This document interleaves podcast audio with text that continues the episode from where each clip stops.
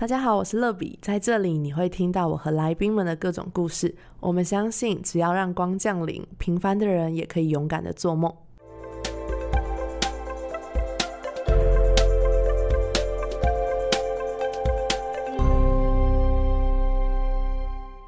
迎光临，我是乐比。点进这一集的你，不知道有没有想过，有一天你可能也会开一个社群账号，成为一个能够透过社群发挥影响力的意见领袖。这集的节目，邀请到我在 IG 上非常喜欢的创作者——良辰笔记的创办人 JoJo。他本来也没有想过自己要开一个 IG，但是透过生活的冲击与反思，带来这份意外与美好。我们一起来听听他的故事。欢迎 JoJo。Hello，大家好，乐比好，各位听众大家好，我是九九，然后我是良辰笔记的创办人，很开心可以来到这个节目，跟大家聊聊我的故事，希望大家喜欢这次的内容哦。真的很开心，九九来上我的节目，有一种约到就是超级大咖明星的感觉。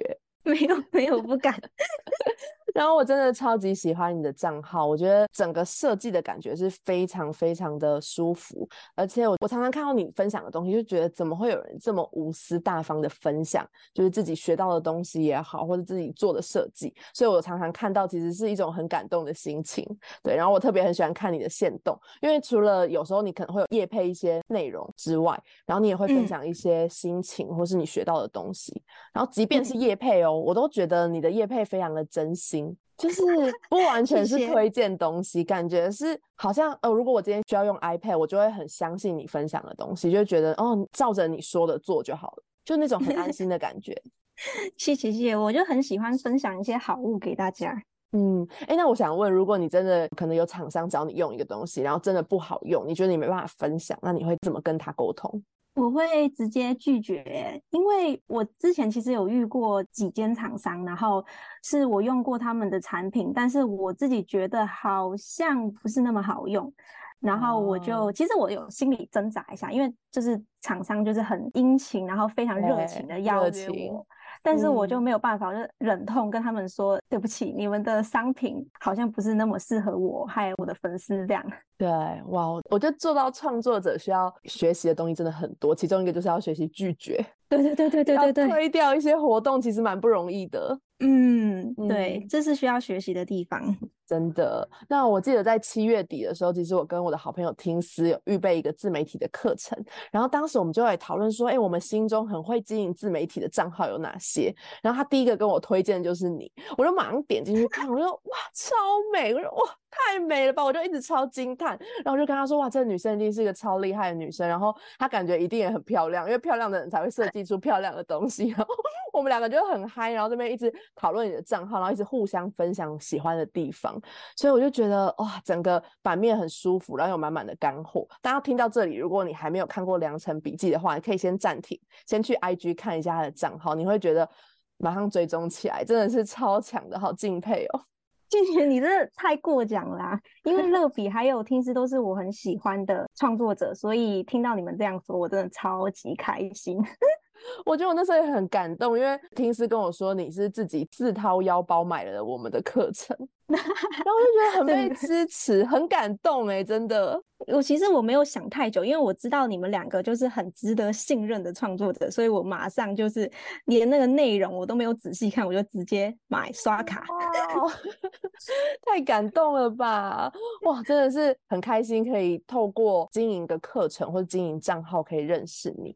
对，那我之前就是为了要采访你，我有询问一些关于你创作这个账号的一些故事，然后你有跟我分享你的初衷，其实只是希望透过手账，让每一个人都有追梦的勇气跟前进的动力。感觉这是一个很有故事的过程，你能够跟我们分享一下《良辰笔记》是怎么开始的？大家应该就觉得我设计电子手账的那个 moment 应该是在一个空间很舒适，然后有咖啡香、有轻音乐的环境下创作的，但其实完全不是。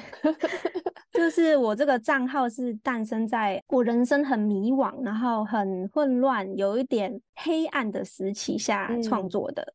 是，然后那个时候是因为我换了新工作。然后这份工作对我来讲就是有一点折磨吧，就因为就是长期的加班呐，还有一些精神压力，然后我记得我上班的第一个星期，我就工作到凌晨五点。哇，就是太夸张了啦！五点呢、对对，就是哇，我记得第一天是晚上九点下班，然后第二天是凌晨三点，然后之后就四点，然后五点。哇，对，然后呢，之后的日子我就是把我就是全部的时间都卖给公司嘛，基本上就是无法控制每天的下班时间，因为我在公司就是你知道最底层的人群，之前的比较 菜鸟之前的对菜哦鸟的，刚进来，对，然后就失去了很多跟家人啊、朋友啊，还有男朋友相处的机会嘛。所以那个时候就对我来讲，可以安排自己的时间，然后可以做自己喜欢的事，是非常奢侈的事情。所以这件事就在我心中埋下一个种子，我就很希望可以有一本就是属于自己的手账，可以让我写我喜欢的事物，我想完成的事情，为我生活增添一些不一样的色彩。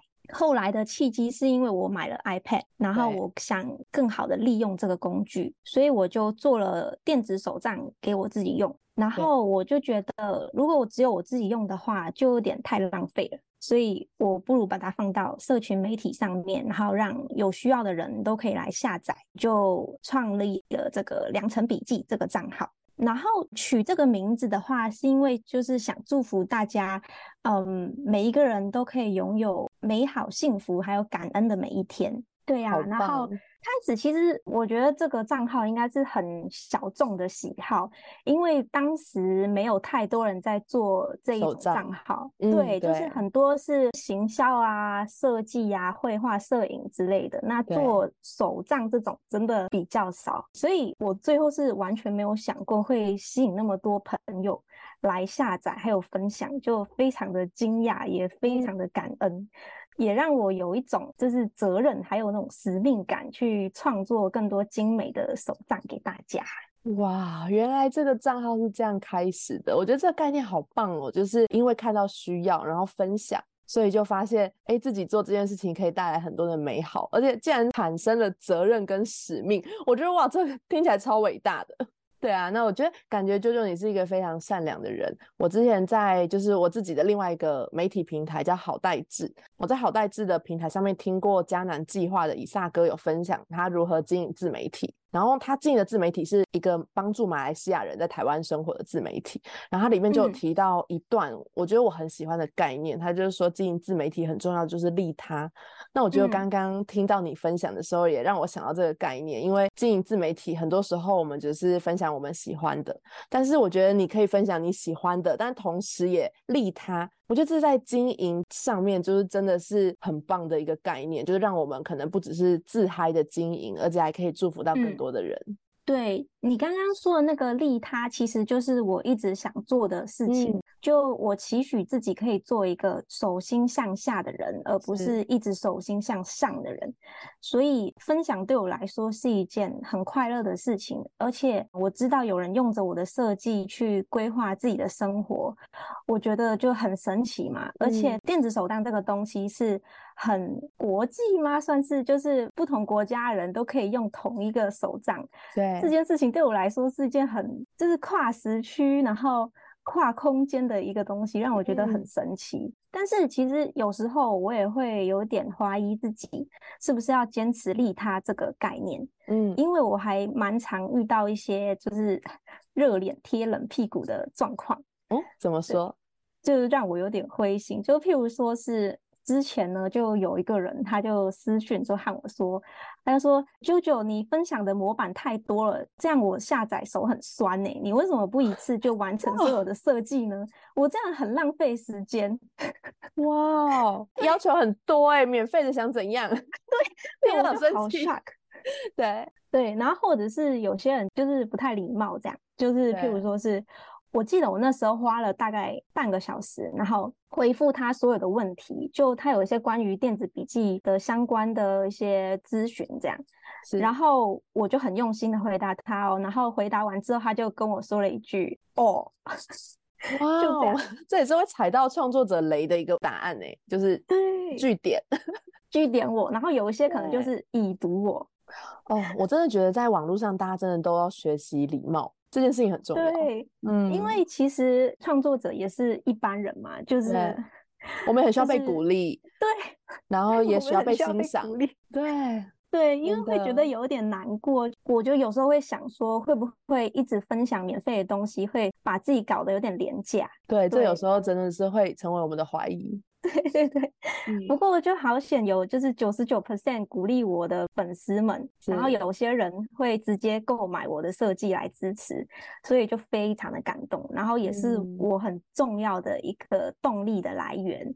所以基于此，我觉得我还是会继续分享和创作不同的作品给大家。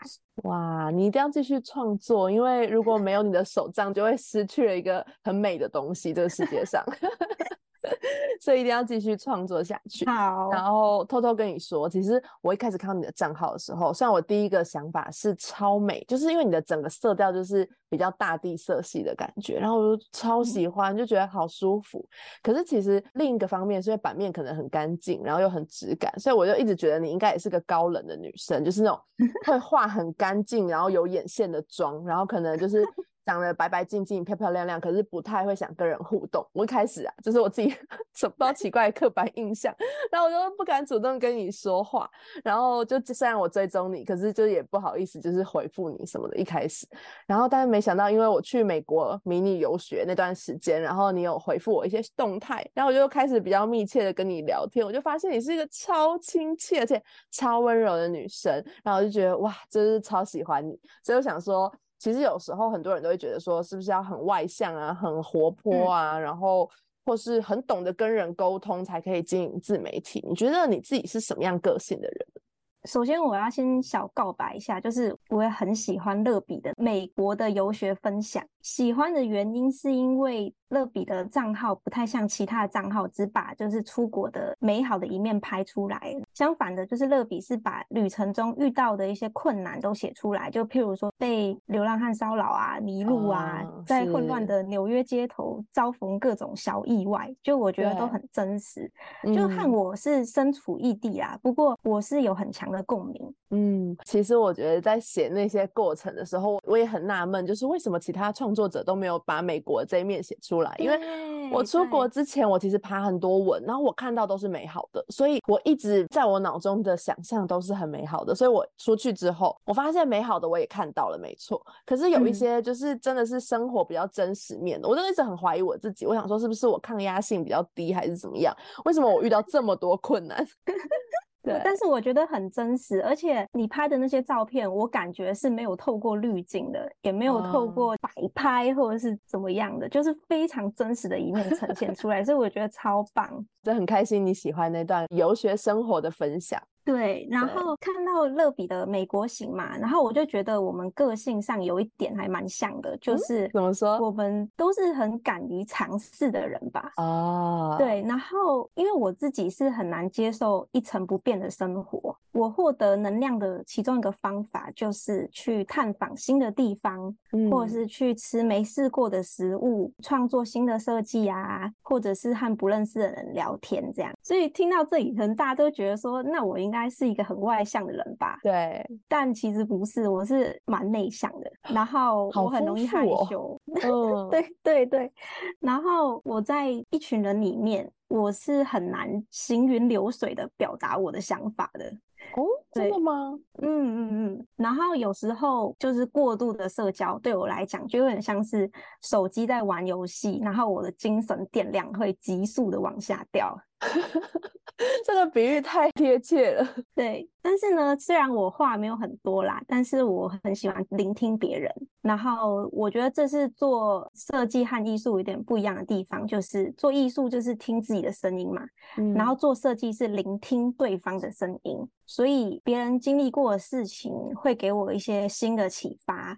所以我做设计的时候，我就会将对方的需求作为重要的设计指标，然后我就用我自己的能力和美感去满足对方的需要。所以我觉得这个个性也是帮助我在创造的路上会走得更好吧。真的，我发现其实每一个人都有非常丰富的性格，就是有时候就像你最近在线动上面说你是内向者，然后我就问嗯你说，那外向者的定义是什么？哦，对，就是内向者的话，就是需要透过独处来获得能量。嗯，那外向者的话是透过与人聊天啊、社交来获得能量，所以是蛮不一样的。对，但是我觉得有时候人好像又很难二分自己，对不对？就是这段嗯时间其实喜欢跟朋友相处，然后有一段时间你又觉得你非常需要自己的独处的时光，然后去安静。对，我觉得不一定是极端的哪一边，有些人就是中间偏内向，有些人中间偏外向。嗯我定义我自己的话，应该是中间偏内向，因对为我和朋友相处的时候，或者是我在一个新的场合的时候，我其实是可以表现得很外向，嗯，但是时间久了，我开始觉得精神疲惫的时候，我就会慢慢变回那个内向的我。那我觉得你蛮好，就是你很了解自己的状态，对对对，对，所以你知道自己现在的状态是可以社交，或者现在是需要休息。我觉得这样是蛮好嗯的，对啊，因为其嗯实我们在做创作的时候，或是经应该说是我们经营账号的时候，有时候会有很多粉丝私讯你，然后有时候有些人想跟你深聊，然后有时候你想回，可有时候你又好需要一些时间去沉淀自己。那啾啾，你是怎么发现自己喜欢设计，然后又是怎么培养自己设计的能力呢？因为我从小就很喜欢画画嘛，我觉得就是我妈妈就给了我一双美的眼睛，嗯就不是说我眼睛长得好看哦，是也很好看美的 鉴赏能力。对，谢谢谢谢乐明。对，所以我是能意识还有欣赏到万物的美，所以嗯就是我常常会看到一个东西，然后我就想说，哎，为什么这个东西好看？为什么这个东西丑？它的问题在哪里？那我要怎么把它美的一面呈现出来？对，然后刚刚说的培养设计能力，我觉得我自己主要是在学校里培养的，就是因为我身边的老师啊，还有同学都是做设计的嘛，所以我是每天都被浸泡在这个设计的染缸中。另外，我平常呢也会追踪一些美感的账号啊，逛美术馆啊，或者是网上欣赏一些好看的创作、旅行啊、看电影，或者是观察生活周遭的物件等等。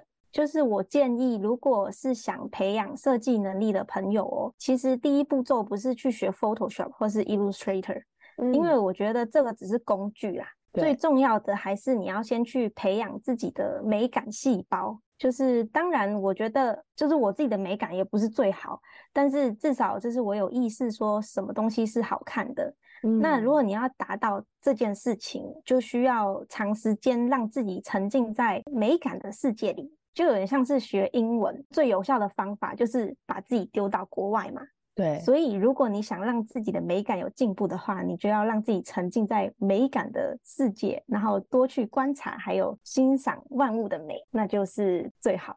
哎、我觉得这一段很棒，因为其实很多时候大家就是可能问你怎么做设计啊，或是问我怎么写字，大家都会很嗯急于想要知道一些工具，嗯对？但是其实我觉得你刚刚分享这个点也很启发我，是更多可能是我们心灵层面的，就是你怎么去鉴赏，或是你怎么有自己的主观的想法啊，或是你看待一件事情的一些角度，或是你自己心灵的丰富度，我觉得这件事蛮重要的。嗯，哎，所以其实刚刚听舅舅讲，你从小就开始画画，所以这样子有十年吗？就是你接触艺术的时间？差不多。如果从高中开始算，我接触设计也有差不多十年。就因为我嗯在台湾的时候，我是读普通的公立小学，还有国中，然后这个时期就一直读书嘛，然后学校也不是很注重视觉艺术这块。所以学校里的美术课，其实大家都知道是形同虚设的，对对，就是到段考时候，就美术课是直接被消失，没错，然后变成温习的课嘛，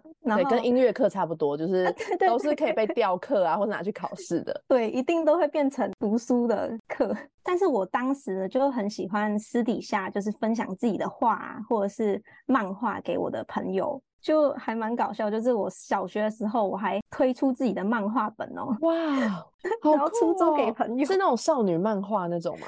对对对，然后我还留着吗集还还留着，还在我台湾的家里，好酷哦！就有点好笑。因为其实我现在回头看就觉得好丑，好险那时候同学就已经很支持我了。哇，感觉现在应该是一个很值得收藏、很有纪念意义的东西了。对对对，之后我高中二年级，然后我就去了香港读书，读的是国际课程，然后当时是可以选修视觉艺术，就是 visual art。然后从那个时候我才开始学习画画还有创作。然后高中毕业的时候，我就读了建筑系的学士还有硕士，然后之后就去了建筑师事务所工作。大家可能想说啊，那建筑跟设计有什么关系？其 实要跟大家说一下，就是其实建筑系不一定是戴着黄色头盔在工地做事的，不一定是盖房子的，不一定就是我们是盖房子，但是我们不是真的拿着砖头去盖房子的，可能比较是画设计图或是规划一些动线。对对对，嗯，就是我们平常还是在办公室里面做设计这样。然后我们的物理也不用很强，就是有基本的知识就可以，就反而是美感还有表达能力比较重要。有了这些经验之后，我又开始尝试自己自由接案，然后有接过一些餐厅的设计，然后还有一些绘画的案子，然后现在还有做经营良辰笔记这个账号，还有商店。然后呢，我觉得就我自己的发现啊，我觉得香港和台湾在设计这个领域还有很大的进步空间。嗯，就譬如我觉得以城市美感来说，如果对比日本或是欧洲的话，还是有明显的不足吧。就每次我回台湾，都会看到那种就是那种选举布条，有没有？就是很鲜艳，然后星系名体。哇哦！对，这感觉 diss 到很多人哦。哎，对，对不起，对不起，就让我觉得有种叹气的感觉。嗯，不过我相信会越做越好啦。有啦，有啦，我觉得有有进步。我觉得最近看到了，明显有比小时候的还要更有设计感，真的有。有有有，我觉得进步的幅度其实蛮大的。对，真的，所以我还蛮期待，就是设计领域在台湾跟香港之后的一些发展。然后，因为我觉得关于创意的行业吧，我觉得未来机器人啊，或是 AI 还是比较难取代。对，但是我觉得其实我不知道你有没有这种感觉，就是你去上班之后，你会发现其实大部分的公司对于设计的预算都没有那么足够。哦，对，就是可能像我觉得选举也好，或一般公司，他们可能会把大部分的预算拿去业务单位，就是可能帮公司赚钱的这个单位。但是我觉得有时候公司对于一些设计物啊，或是行销面的。因为这比较是花钱嘛，他可能老板没有办法马上看到成效的东西。我自己觉得在传统产业里面是很常会很不足，就可能像选举，他们可能要做那些竞选造势的那些钱，可能有时候都不足，然后所以他们就很难再把设计费用，毕竟要请到可以设计出漂亮的东西的设计师，那个价格也是比较不菲一点。所以我觉得或许好像对于整体的这个大环境来说，其实是蛮不容易的。嗯，所以我看到很多人、很多公司就直接套模板。哦，对，真的，或者是哎，上次是用什么样的模板，然后这一次用一样的，对，或者改字就好，改字这样，那个候选人的名字改新的，然后照片那个大头照就换一个，对 对对，就是可能会用模板，可是我觉得模板有时候会变另外一个问题，就是我前阵。子有听一个创作者分享说，就是大家都用 Canva 上面的模板，大家的设计变得很像之后，就会变成哎有没有抄袭的疑虑。哦，是一个另外一个问题，其实也是蛮困扰的。对，但是其实我跟大家说，我也是用 Canva。哦，真的吗？为什么也看不出来？但是我会加上自己的一些小创意，还有我自己想要放的元素在里面。因为它手机可以用，然后电脑可以用。然后平板可以用，所以很方便啊。然后它可以线上储存，对我来说它就是一个好用的工具。这样，但是我不会太依赖模板这件事情，它会给我灵感，但是它不会变成主宰我版面的一个东西。嗯，这个这个话题要回到你刚刚说的，其实很重要的不是你会什么工具，而是你鉴赏美的能力。对对对对对，哇！今天这个主题一定要好好的笔记下来，我觉得真的是很很受启发。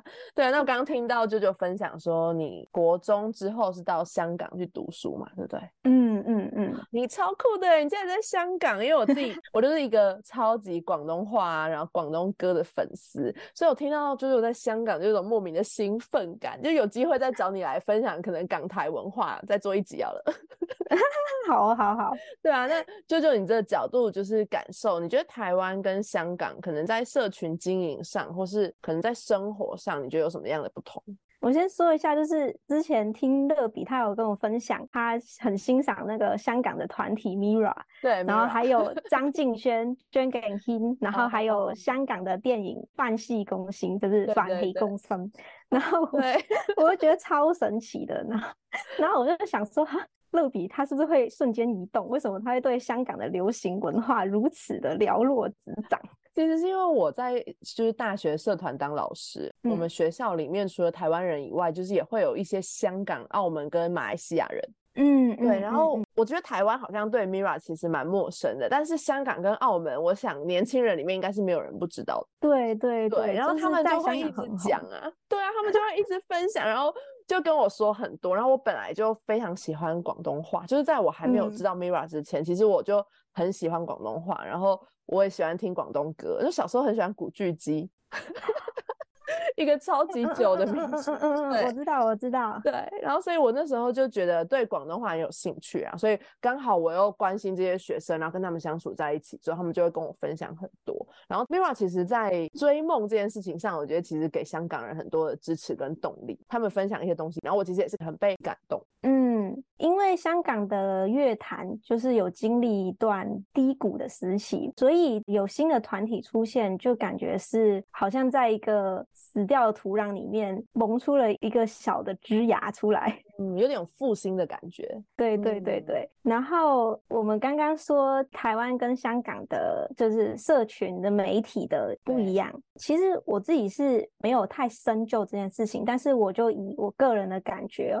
在 IG 上面的话，台湾就比较多手写啊、小文章啊、设计、行销、绘画等的账号。嗯，对，的确。然后香港的话是比较偏向美食、foodies，然后旅行、摄影之类的账号。哦，哎，我有追踪一个香港烧麦关注什么的，就是我朋友 推荐给我，他说你看这个就好。对，他就跟我说他很喜欢吃烧麦，然后他有时候就会分享给我，然后他就跟我说，就是你要追踪。这个，然后你来香港就照着上面吃就好了。美食地图，对，就是很多哦。我就觉得香港好像真的蛮多美食的账号。对，其实我觉得广东的美食、香港的美食就真的非常的好吃。嗯，就是街头小吃，还有饮茶的小点心，都是超级好吃。譬如说什么叉烧包啊，还有肠粉，然后烧麦，对，还有鸡蛋仔，这些我都超喜欢。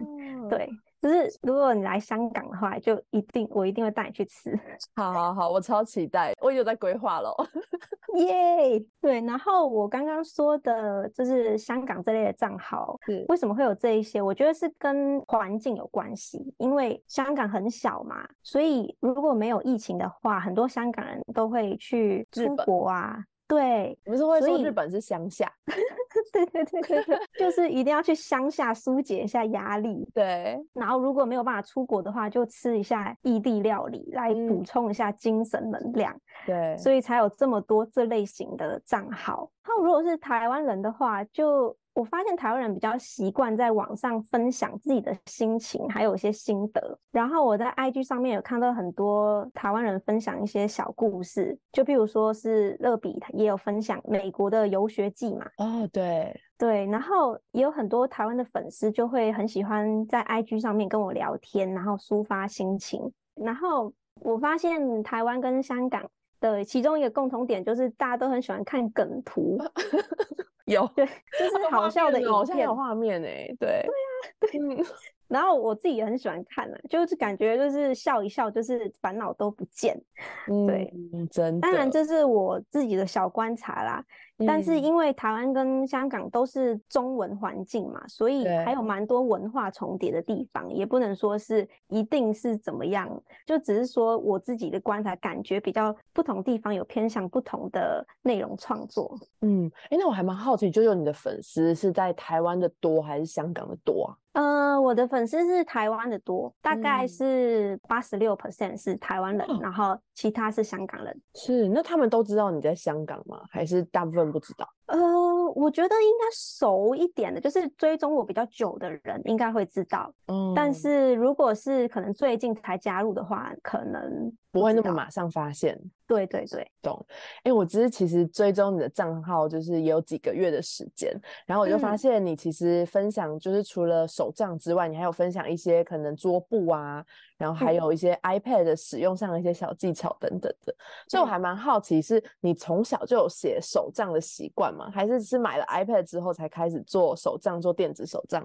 在买 iPad 之前，我是写 Muji 的纸本手账，因为我觉得它的设计很简单，然后用来规划行程的话很清楚，然后也蛮适合我的。之后有了 iPad，我发现电子手账更方便，而且更轻便，可以随意修改内容。就不用拿立可白在那边涂涂写写嘛，而且更环保，然后更便宜，所以我最后就选择了用电子手账，所以非常推荐大家可以试试看。如果没有体验过数位笔记的人，可以尝试一下。不过电子手账也有它的限制，就譬如说是平板会没电啊，嗯，或者是有些场合就不适合拿出平板。嗯，或者是有些人觉得写平板手账好像有一点缺少温度，所以嗯，就是基于上面的一些限制，所以我最近有开始想做纸本手账哦，好棒哦。然后 就是我是想做一些比较简约还有低调的风格，然后是以实用功能为主的手账。嗯，对，当然这个之后有消息一定会在 IG 上面告诉大家。所以大家要记得留意良辰笔记的 IG 账号哦。没错，我们现在就可以马上去追踪，好不好？这样，然后开启小铃铛，IG 是不是好像也可以开通知？对，我觉得很棒哎，因为我看到你电子版就是很好，但是我自己也是比较喜欢用纸本的人。嗯嗯嗯嗯嗯。但是我觉得我好像每次用电子，我就会不小心花太多时间去记。就是我觉得有时候用 iPad 写字跟纸本，因为纸本就是你可以看到一整面，但 iPad 有时候你可能放大某一块，或是你可能写这个字你会缩小或者什么的。然后有时候你放大比例不一样，然后你写的字缩小之后，它的粗细会有点不同，就是很难控制在平板上面写字的时候，很难掌控自己本来的字迹。就有些人会说，为什么我纸本上面写的明明就很好看，然后但是我的平板上面的字就超丑？对，很多人刚拿到平板的时候都会问说，啊，怎么没有想象中那么好用？然后你怎么把 iPad 的字写漂亮？那我觉得九九在这件事情上做的蛮好的，所以可不可以跟我们分享一下你用 iPad 然后研究它怎么把字写好看的方法？刚刚好，就是今天有一个粉丝，他就跟我说，他最近买了新 iPad，然后他写字花了非常久的时间，因为他每次写完就想擦掉，就花很多时间。然后本来想说啊，买 iPad 就是来省时间的嘛，然后没想到自己花更多时间在上面。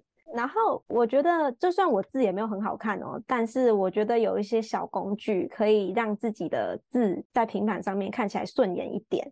就我推荐大家可以用金属笔尖，还有类纸膜。那金属笔尖的话，它就是 Apple Pencil 的一个小配件，然后有很多不同厂牌都会出金属笔尖，然后它的笔头是比较细，所以它下笔的时候。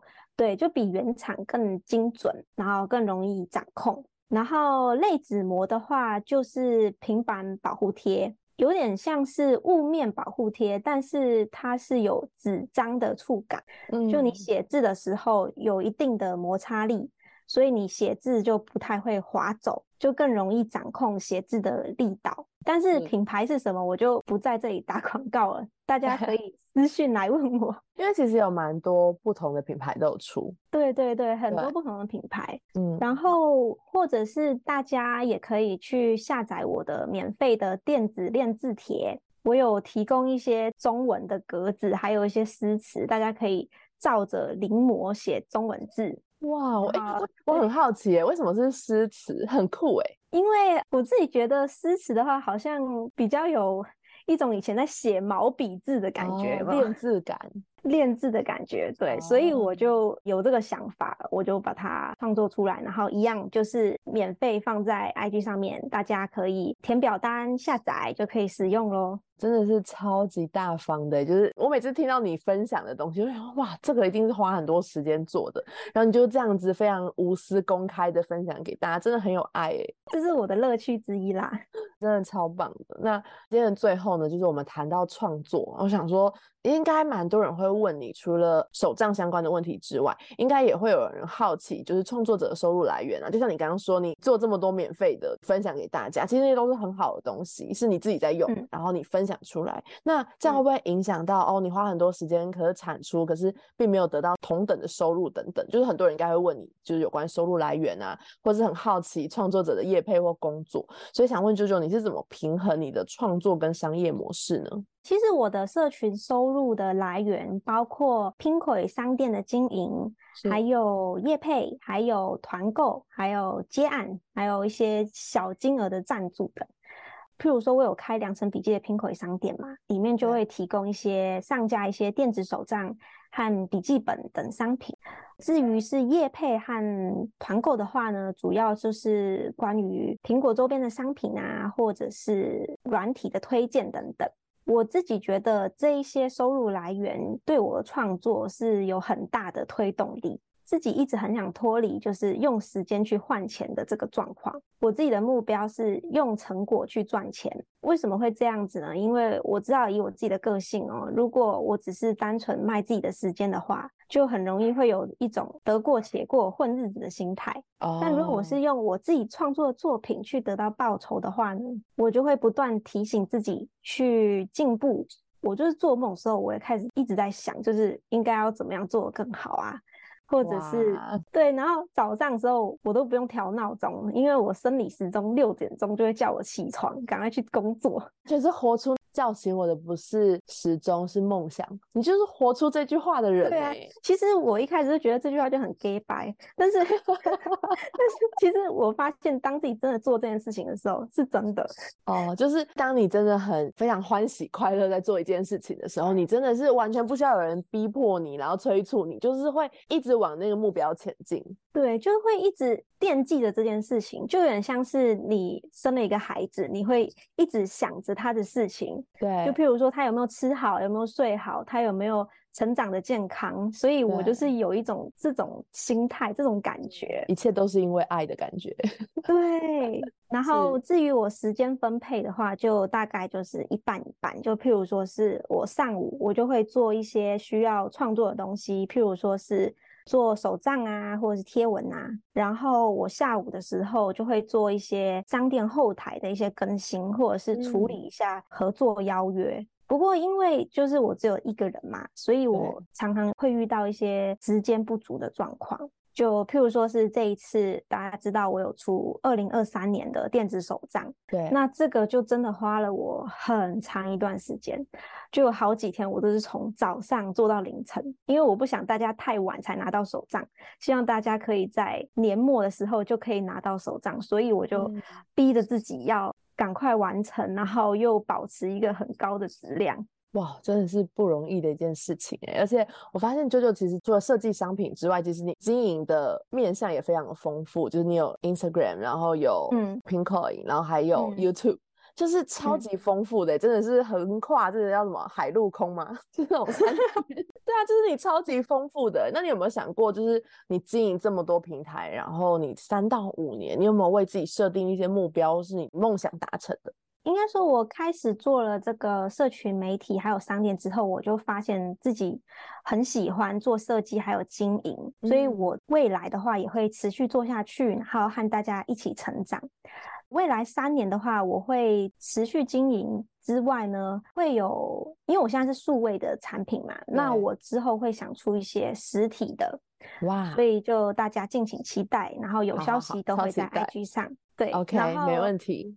五年之后的话呢，就呃，我的小梦想啦，是可以有能力就成立自己的小小的工作室，或者是有一个小团队，有一些志同道合的朋友一起来做。这样子的话，可以更专业的提供一些商品和服务给大家。嗯，然后最后我就是特别感谢那些信任我的粉丝们，因为你们给了我这么多的支持，然后让我可以这样子追梦，然后也让我更有使命感，然后还有责任感，就是很希望可以跟大家就是一起成长，还有努力。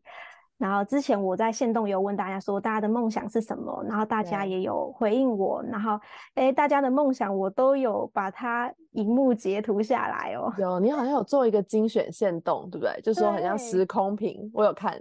对，然后我希望大家就是跟我一起成长，然后五年之后我们都会变成更棒的人。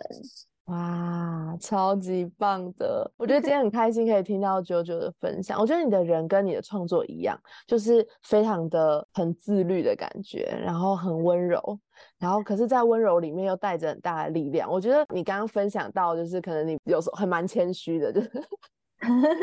那我我觉得在你的分享过程当中，我觉得就是你完全活出了那种温柔是一种力量。你分享，然后你给予，但是其实带来很多的改变，然后你也真的帮助到很多人，愿意开始去可能规划他们的时间，或是勇敢的开始他们的梦想。我觉得真的是超棒的。嗯，那今天很开心，舅舅可以来到欢迎光临这个节目。那我们每一次呢都会有一个祝福时光，然后我要为你抽一张恩典卡。啊，谢谢。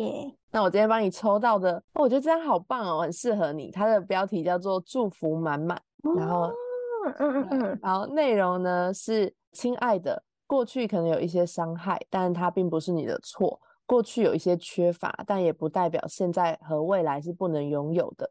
因为你有一位非常良善、慈爱的天父，真实的你在他的眼中是何其的宝贵。他对你的爱永远不改变。可能过去失去的。未来他会加倍的祝福你，他把祝福满满放在你的生命当中。谢谢，真的好好感动哦。对啊，我 我我觉得那标题我真的超感动。怎么说？因为祝福满满就是我的良辰笔记的英文名字，就是 Blessed Day Notes，就是 Blessed Day。对啊，哦，太酷了吧！哎，我没有想到哎，所以我就觉得天哪，这这也这也太巧合了吧！这好棒，就是完全就是。就是写给我，上帝要给你的哎。其实上面还有一段经文是雅各书的一章十七节，他说：“一切良善的施予和完美的恩赐，都是从天上，从众光之父那里来的。它不像转动的影子，变化无常。”嗯，哇哦，他的意思就是上帝的慈爱跟他的恩典是永远不改变的，真的很感动。我觉得，其实我每一次在最后在为创作者就是抽一张祝福卡的时候，就是那个内容都超级符合我们当天分享的东西。然后除此之外，对，这是真的。你可以，如果你有听其他集的最后大概三分钟吧，就是我们都有抽卡，然后每一个人都会说：“哇，太准了吧！”或是“我超感动，这很适合我。”然后这里面有五十张不一样的卡片，我觉得很奇妙，就是上帝真的知道我们每个人的需要。好神奇哦，好像真的被聆听到了。哇，天哪，这也太神奇了！所以，我们这期节目呢，就要停在这个非常神奇又非常祝福，然后非常恩典的一个时光。那最后，舅舅有没有什么想要就是对听众们说的呢？我希望每一个对自己有迷惘或是怀疑的朋友，都可以走出这一片迷雾森林，然后慢慢找出自己的道路。然后，我会跟你们一起努力跟成长，所以加油！超级温暖的，我刚才说哇，整个我自己都被圈粉了。哇，谢谢九九今天所有的 分享，真的是超级温暖的。那我们的节目就下次见喽，拜拜。好，拜拜。节目的最后，想邀请大家给欢迎光临五颗星，并且留言分享你的心得。想更多认识乐比的话，欢迎到我的 Instagram sunlight 零零七底线。我们下周见。